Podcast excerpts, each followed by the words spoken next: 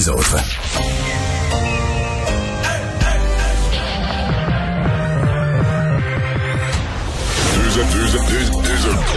Deux, animateurs cohérents, deux visions différentes.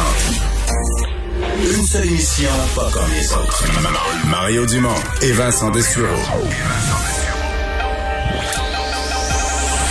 Cube, Cube Radio. Bonjour tout le monde, bienvenue à l'émission. Vendredi, c'est la dernière de cette euh, semaine chaude. C'est moi chaud aujourd'hui, c'est beaucoup plus confortable. Ça a changé d'air pas mal. On a changé d'air. Oui, Vincent, salut. Salut. Euh, encore plus dans l'est du Québec, semble-t-il. Oui. on a euh, l'air est beaucoup plus frais et respirable. Ben, oui, dans le courant de la nuit, il y a un changement de masse d'air assez évident. Et dans le comté de Berthier aussi, euh, nouvelle, en fait, un retour. Ruth Hélène Brosseau, euh, ça circulait beaucoup. Jack Vincing s'était pratiquement échappé euh, hier, mais elle sera de retour comme Moi, candidate j'étais dans Masquinongé certain qu'elle Berthier. irait pas. euh, le NPD affaibli. Puis je me disais, si elle était allée, elle serait allée au début de la campagne. Puis là, elle arrive sur le tard. Euh, oui, mais elle dit qu'elle a, elle a pris ses racines dans le coin. Vous savez qu'en 2011, elle était même pas dans le comté, mais elle avait surpris quand même après son élection, je pense, plusieurs électeurs. Elle a tenté sa chance pour euh, retrouver Ouais. son siège qu'elle avait perdu des mains du bloc. Elle est revenue de Vegas, elle avait appris le français, elle a marié un agriculteur, puis euh, maintenant, Ouais. elle est dans le Faut comté. souligner ça quand même. On rejoint Julie Marcoux. 15h30, allons retrouver notre collègue Mario Dumont dans nos studios de Cube Radio. Salut Mario. Bonjour. D'abord, cette histoire que vient de sortir notre collègue du bureau d'enquête, Félix Séguin, c'est deux policiers qui rapportent que la Sûreté du Québec a entravé à plusieurs reprises l'enquête mâchurée sur le financement du Parti libéral du Québec. C'est pas rien, là. Non, c'est majeur comme accusation. Je dois avouer, là, tout ça est frais. C'est énormément de, de matière et de documents. Je vais avoir de la lecture dans les euh, dans les, les heures à venir. Je je me méfie quand même un peu parce que tu sais là, on est dans sur le terrain de tu sais la fameuse l'enquête mâchurée, puis les fuites, puis l'enquête sur les fuites. Puis l'enquête sur les fuites a eu ses propres fuites. de, de Guy Wallet. De Guy Ouellet, mais là, il y a eu Oui. une enquête. t'as pas, Il y a eu une enquête sur l'enquête sur les fuites sur l'enquête, là. Ouais. Puis là, ben il y a des gens là-dedans, il y a des vengeances d'un contre l'autre, des clans. Fait que là, quand on analyse ça, moi j'avoue que je viens un peu perdu. Il faut savoir qui qui parle. Lui est dans quel clan? Lui est contre le, il est contre la SQ, contre Prud'homme. C'est un peu tannant. La première chose comme contribuable, on dit on paye tout ce monde-là, on voudrait des gens droits, toute l'histoire des clans. Par lequel lui- parce que pour lire le téléroman, faut que tu te souviennes lui est de quel bord. Là. Tu sais, comme dans les téléromans de Victor Lévy-Beaulieu, là, tu sais, il y avait des clans, puis là, faut que tu te souviennes qui est avec qui. Là. Sinon, tu viens perdu. Ouais. C'est non, mais c'est déjà désagréable, je pense, pour le contribuable. Ceci dit, euh, il reste que l'enquête mâchurée, elle avait visé euh, largement au Parti libéral des, des gens. Moi, personnellement, j'ai toujours douté énormément que, par exemple, il y a des gens qui pensaient que Jean Charest pourrait être arrêté, puis tout ça. Euh, tu sais, ça aurait pris, pour, pour arrêter un premier ministre, ça aurait pris un dossier gros de même, des preuves, tout ça, qu'on n'avait pas, peut-être, qu'ils n'ont jamais ça. Mais, il y a quand même des choses là, quand même concrètes qui avaient été visées, des, perquisitions, on est allé chercher du matériel, etc. Et ça m'a toujours étonné quand même qu'il n'y ait pas une seule conclusion, une seule arrestation, là, une personne pour lesquelles, un, seul individu pour lequel on dit OK. On n'est pas capable, tu sais, de, de, de, de- pas capable de prouver euh, tout partout toutes sortes d'affaires. On n'a pas, euh, ça a peut-être jamais existé, mais il y a quand même peut-être quelques éléments. Si on a enquêté autant, là, des, des centaines, des milliers de pages, et là, on cherche encore, et je pense que c'est là que le dossier du bureau d'enquête arrive intéressant, on cherche encore qu'est-ce qui est arrivé, pourquoi cette enquête-là, si grosse, si coûteuse, n'a même pas euh, amené un seul individu. euh, bon, on dit que, on nous dit toujours que l'enquête n'est pas encore fermée, là. Et là, on est, les, les années Ça passent. fait sept ans. Oui, c'est ça que j'allais dire. C'est pas les mois qui passent, ce sont les années qui passent. Oui, Comme un moment donné, ça, ça, ça tourne un peu au ridicule. là. Tout ça devient tellement vieux. Puis là, tu sais, depuis ce temps-là, on a eu un gouvernement péquiste, un gouvernement libéral qui est revenu. Là, on a un gouvernement de la CAQ, puis on va être en élection l'année prochaine. Fait que, le gouvernement de Jean Charest, ça commence à être du vieux stock, là. Ça commence, à- sais, on commence à être dans l'histoire ancienne. Mais bon, euh, je pense qu'il y a encore des gens, oui, qui cherchent à comprendre comment, qu'est-ce qui est arrivé avec l'enquête mâchurée pour qu'elle, aboutisse si peu, là. Ben, pas du tout, en fait. Euh, vaccination obligatoire, deuxième journée de cette commission parlementaire. On a attendu, on a entendu aujourd'hui des marges là, qui, en, fait, des travailleurs ou des syndicats qui représentent des travailleurs en marge un peu du, du système de la santé, CPE, qui sont en faveur de la vaccination obligatoire, les enseignants, les syndicats qui sont contre. On se rend compte là, la conciliation, Mario, entre la protection de la population et le droit à la liberté, le droit de choisir si oui ou non on veut se faire vacciner. C'est extrêmement euh, difficile de concilier les deux. Oui, on est, on est sur des terrains là, parmi les plus, les, glaces les plus minces là, sur lesquelles un gouvernement Mhm. puisse travailler, une société en fait, parce que le gouvernement, euh, tu sais, qui est vraiment les deux pieds dans les affaires qui touchent tout le monde. Là. Euh, je commencerai par dire quand même là, les gens qui suivent un peu les travaux, puis on en présente à LCN, les gens peuvent le suivre le 100% en direct sur Internet. Puis, euh, ça travaille sérieusement. Là. Je veux dire, c'est les gens qui pensent qu'une commission parlementaire ça sert à rien ne peuvent pas penser ça de ce deux jours-là où on a vraiment regardé tous les angles, autant les angles plus constitutionnels, les droits, les chartes, etc., que les angles très concrets. Ce matin, on parlait dans les CPE que la distanciation est pas possible parce qu'un petit bambin de 2-3 ans qui tombe à terre, tu le prends dans tes bras pour l'enlever puis le consoler. Fait que on est vraiment dans du, du, concret, de la sécurité des personnes, de la santé, des droits des travailleurs. On couvre vraiment tout. Ouais. Bon, mais bon, il n'y a, y a, pas, y a pas de, de, solution facile à la fin. Ce qui est certain, quand tu écoutes le fin détail, tu te rends compte que les positions des uns et des autres, on dit, OK, les syndicats sont contre, l'association des CPE sont pour. Mais quand tu regardes dans le fin détail, ils sont pas si loin un, un de l'autre que ça. Parce que ceux qui sont pour, il faudrait la vaccination obligatoire, mais il faudrait accommoder peut-être par des tests trois fois par semaine ou des tests ceux qui veulent vraiment, vraiment pas parce qu'on n'a pas les moyens de les perdre.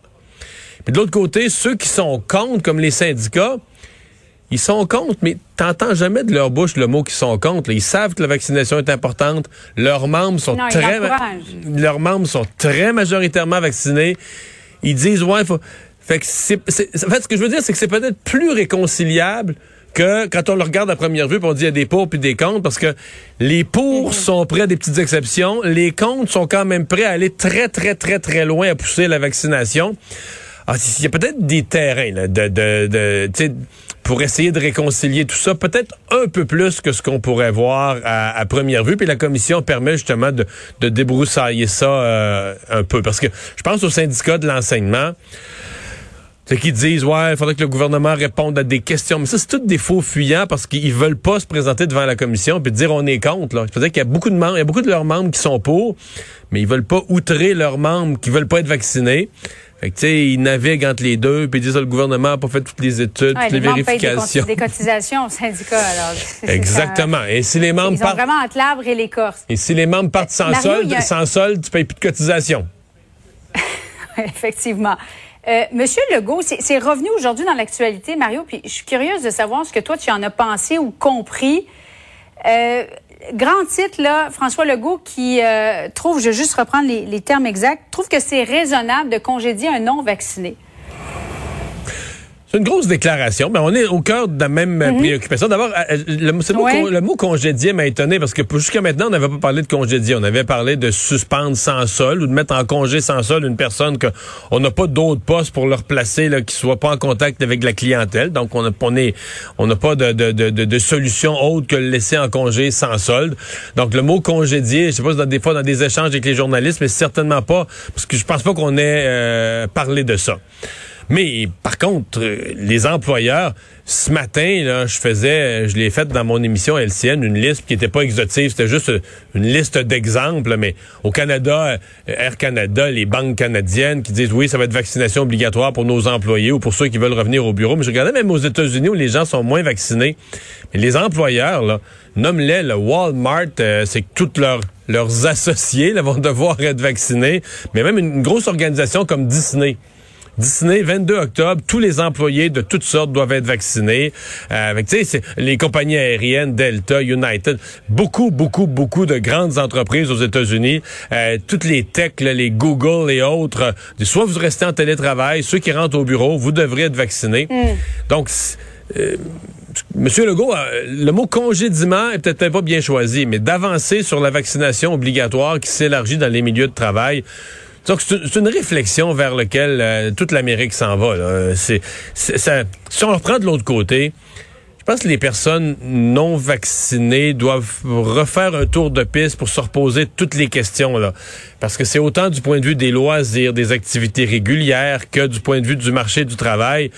que ça va, que, que l'étau se resserre. Et, et l'étau va se mm. continuer à se resserrer parce que la, la raison est simple.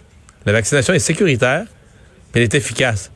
Fait que c'est plus il y a de gens vaccinés, plus ces deux faits-là sont, sont établis, plus l'idée que tout le monde devrait se faire vacciner va se consolider. Là. Euh, Mario, on voit là à droite de l'écran les premières images. Euh, Pentagone là, qui tient un point de presse dans les prochaines minutes pour faire le point sur la situation très, très préoccupante euh, du côté de, de l'Afghanistan. Et c'est pas tout le monde qui a pu être évacué. Avec cet attentat suicide d'hier, j'entendais le ministre Garneau un petit peu plus tôt aujourd'hui dire le Canada va continuer d'évacuer euh, les Afghans qui nous ont aidés, nos alliés, mais ça va être de plus en plus difficile de se rendre à l'aéroport avec l'attentat d'hier, il risque d'y en avoir d'autres aussi. Mais c'est le comment. Là. Comment on va faire pour sortir des gens? Il y a beaucoup de questions qui restent au mhm. Pentagone. Mais c'est une question fort simple parce qu'hier, M. Biden a tenu des propos, puis c'était dans son rôle de président devant pareil attentat, 13 vies perdues des, des, Américains, etc., de dire on va ces gens qui ont fait ça, on va les pourchasser, puis on va les punir, puis tout ça. D'abord, les deux qui ont commis l'acte, là, ils se sont fait sauter avec la avec la bombe. C'est une bombe bombe. C'était des, des, personnes qui transportaient la bombe qui se sont fait sauter avec. Euh, S'ils sont membres d'une organisation, il y a fort à parier que c'est une organisation, euh, cette branche du groupe armé État islamique, euh, dans, en Afghanistan. Si tu te retires de l'Afghanistan, si tu retires tes soldats de l'Afghanistan, les chances de les attraper euh, augmentent pas là. Donc euh, c'est c'est on dit des choses mais après ça faut répondre un petit peu sur le on donnera pas de détails stratégiques mais il faut minimalement donner un peu de crédibilité euh, comment on pense faire ça. Donc je pense pour le Pentagone c'est un dossier de l'Afghanistan c'est le pire dossier depuis que M. Biden est président c'est le pire dossier pour lui et sa cote de popularité a pris pour son rhume. Ouais. Euh, en terminant, Mario, Ruth Hélène Brosseau, là, on change de registre complètement, qui se présente finalement euh, dans la circonscription qu'elle avait perdue en 2019, euh, Berthier-Masquinongé. Mais elle arrive au 12e jour de la campagne électorale. Est-ce que c'est encore possible pour elle? Ça m'est rien d'impossible. C'est le 12e jour, elle arrive tard, puis elle arrive quand même dans un contexte, là, Personnellement, ce que je dis depuis le début de la campagne, c'est que le NPD fait une excellente campagne, connaît beaucoup de succès au Canada anglais, euh, peut-être jusqu'à Montréal, avec un discours très multiculturaliste euh, euh qu'ils ont. Euh, mais, c'est un peu en ils ont gagné des points au Canada anglais en parlant contre la loi sur la laïcité au Québec. Alors, euh, donc, comme comme c'est une, une, femme sympathique euh, qui a eu une belle histoire, était à Las Vegas sa première élection, est revenue, euh, on riait de son élection, mais elle a appris le français, s'est implantée dans son comté, ah oui, vit dans le comté, ben oui, vit dans le comté avec sur une ferme, etc. la dernière élection, c'était une élection très serrée. Disons que je suis comme inquiet pour elle. Je, vais me contenter de dire ça. Je suis mm. comme inquiet pour elle avec son annonce d'aujourd'hui. J'ai un petit peu plus de misère à voir où est-ce que ça peut bien atterrir, mais elle nous a surpris une fois. On sait jamais. Alors, peut-être une deuxième fois, mais de commencer un marathon lorsque les coureurs ont déjà fait 10-12 kilomètres. Ouais, puis lorsque ton chef, dans ses positions des derniers mois, a savonné la piste, c'est sûr que c'est plus compliqué un peu. oui, effectivement. Savonner la piste. Euh, c'est bon ça. Merci beaucoup, Mario. Bonne fin d'après-midi à toi. Au revoir.